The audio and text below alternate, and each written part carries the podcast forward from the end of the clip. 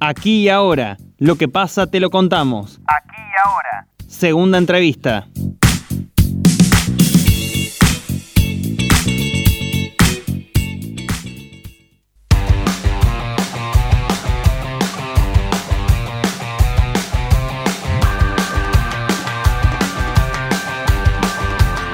El Plan Primera Infancia, un futuro seguro es una iniciativa de la Defensoría de los Derechos de Niñas, Niños y Adolescentes y UNICEF Argentina en el marco del programa interagencial Primera Infancia y Sistema Integral de Cuidados.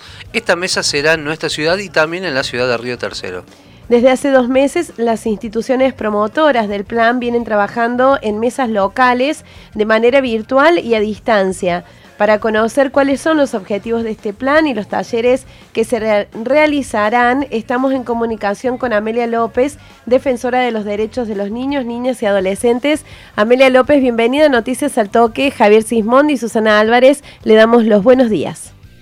Buenos días, Javier y Susana. Un gusto estar conversando con ustedes. El gusto es nuestro, Amelia, de tenerla aquí en la mañana de Noticias al Toque. Eh, ¿Cuál es el objetivo de este proyecto, digamos, a nivel general y del taller que tendrá lugar también en minutos aquí en, la ciudad de Río Cuarto? Exactamente.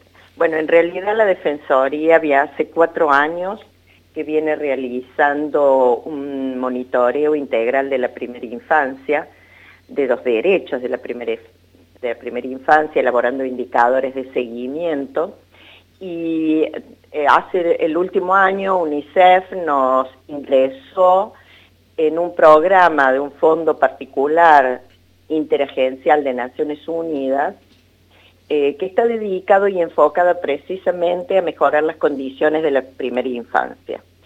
Eh, en ese marco nosotros hemos estamos trabajando sobre cuatro metas. Una primera meta es la elaboración de un plan integral de primera infancia a nivel provincial y para eso estamos trabajando con la Red Córdoba Primera Infancia y una mesa ejecutiva que está conformada por los principales actores que tienen incidencia en el tema de la primera infancia. Además estamos desarrollando algunas metas que tienen que ver con la detección temprana y la atención temprana de la discapacidad que en este sentido lo estamos haciendo con la subsecretaria de discapacidad de la provincia. Y además, como una novedad, hemos decidido iniciar, disculpe. No, está bien. Hemos decidido iniciar la elaboración de modelos locales de desarrollo de trabajo en primera infancia. Y en ese sentido hemos estado trabajando durante varios meses con la ciudad de Río Tercero y la ciudad de Río Cuarto. Particularmente hemos acordado con el señor eh, intendente Juan Manuel Llamosa sobre su interés en focalizar el tema de primera infancia. Y bueno, estamos trabajando con todas las áreas que están implicadas en el tema, salud, educación, desarrollo social, eh, y a partir de allí estamos trabajando sobre la base de un diagnóstico eh, que pone la lupa en todas las problemáticas que tienen que ver con la primera infancia. ¿no? Y a partir de allí la idea es que el propio municipio desarrolle sus metas, haga su costeo, de modo tal que podamos ver de qué manera mejorar aquellas problemáticas que inciden en el desarrollo desde la primera infancia. ¿no? Amelia, ¿qué significa para Río Cuarto o qué va a significar ser una de las dos ciudades de la provincia que albergan las mesas de trabajo de este plan? En realidad es muy importante porque lo que estamos haciendo en esta mesa de trabajo es generar un modelo de trabajo en red, un modelo de trabajo articulado, que tenga una mirada integral sobre la primera infancia y no una mirada fragmentada, ¿no? Porque la principal, el principal problema que nosotros vemos en general es que eh, las metas, las problemáticas se ven desde la mirada de un determinado servicio, del servicio de salud, del servicio de educación, desde la mirada de la CENAF, en, las situaciones aquellas que los chicos tienen que entrar con medidas excepcionales, la idea es que podamos hacer una mirada integral de los chicos, ¿no? desde todas las perspectivas y como sujetos de derecho. Por eso este trabajo que estamos desarrollando con de un modo muy meticuloso, porque vamos desarrollando toda una estrategia de diagnóstico, de focalización y priorización de problemas, con una lupa puesta también en, la, en los barrios, en las problemáticas especiales en los barrios, y a partir de allí poder desarrollar eh, una, una estrategia de trabajo que permita que todos los niños y niñas en su primera infancia puedan acceder a servicios de cuidado, que todos los niños y niñas puedan acceder a los servicios de control, de inmunizaciones y además mejorar las condiciones de crianza. Porque si hay una cosa que hemos visto aquí en Río Cuarto particularmente, es que hay un alto porcentaje de mamás adolescentes. ¿Y eso qué quiere decir? Y bueno, quiere decir que hay que dar un, mayor apoyo a la crianza, al cuidado, porque muchas de esas niñas no han llegado suficientemente preparadas a la maternidad.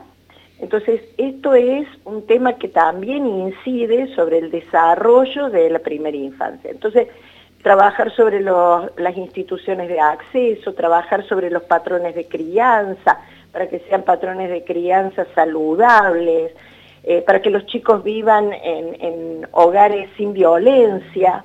Digo, son todas cuestiones que hay que ir focalizando en la primera infancia. Amelia, bueno, usted recién señalaba, ¿no? Esto el tema de, que se ha visto por lo menos aquí en la ciudad de Río Cuarto, lo que tiene que ver con eh, las niñas y estos primeros embarazos. Eh, ¿Qué diagnóstico se puede hacer también de las principales necesidades para atender en la primera infancia?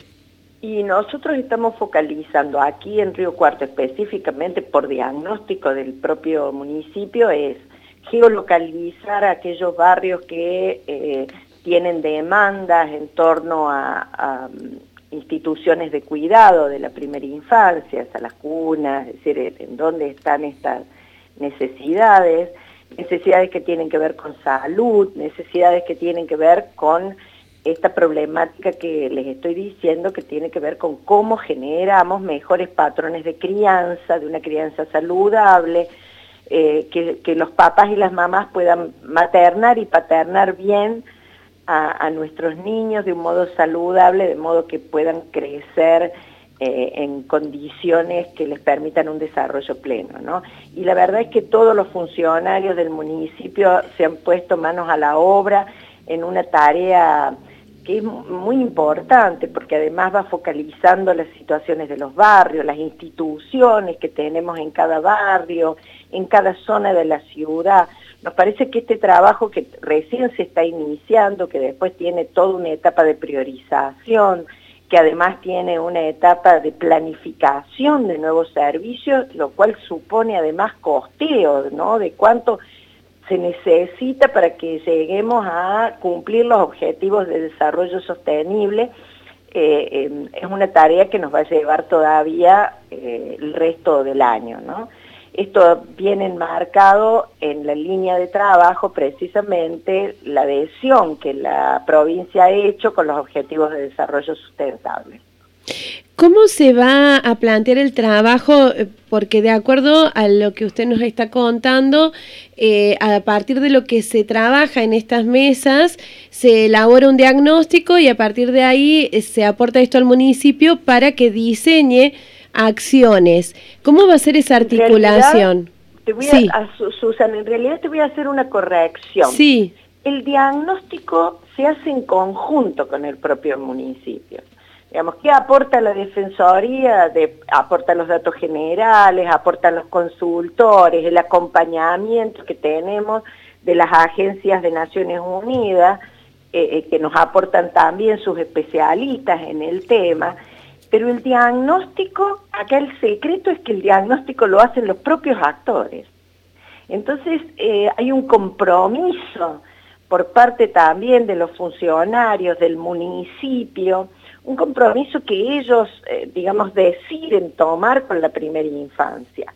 Entonces, esto es lo que me parece que es una diferencia, no es un programa que viene de arriba para abajo, que alguien impone, no, no, no, esto es un, diagnóstico elaborado en forma colaborativa, eh, prioridades tomadas también en forma colaborativa, porque hay aspectos indicadores duros, pero también hay indicadores cualitativos que nos van diciendo, bueno, es mejor hacer esta que otra cosa, porque a veces no se pueden hacer todas las cosas. Entonces también priorizar en conjunto, también decidir en conjunto, es creo yo un ejercicio de, colaboración, de trabajo interdisciplinario, eh, es como generar una nueva masa crítica de funcionarios capaces de mirar a la niñez y a la adolescencia con una mirada integral. Nos parece que ese es el principal aporte que puede hacer la Defensoría en vistas al mediano y largo plazo, ¿no? que haya cada vez más funcionarios, profesionales, medios de comunicación que tengan una mirada sobre niñas, niños y adolescentes como sujetos de derecho y buscando el bienestar pleno, ¿no? Recordamos que estamos en comunicación telefónica con Amelia López, defensora de los derechos de las niñas, niños y adolescentes. Eh, Amelia, bueno, ¿cómo se, puede llegar a plasmar de manera concreta, digamos, todos estos trabajos? Y se lo pregunto porque días atrás, aquí también en la edición de Noticias al Toque, hablamos con una trabajadora territorial que lleva adelante también un comedor aquí en la ciudad y planteaba que por lo general las decisiones que se toman eh, no son de fondo y nunca llegan a resolver los problemas. Eh, ¿Usted considera que es así? y si es así también, ¿por qué? Sí, yo creo que se está intentando tomar decisiones de fondo en este momento.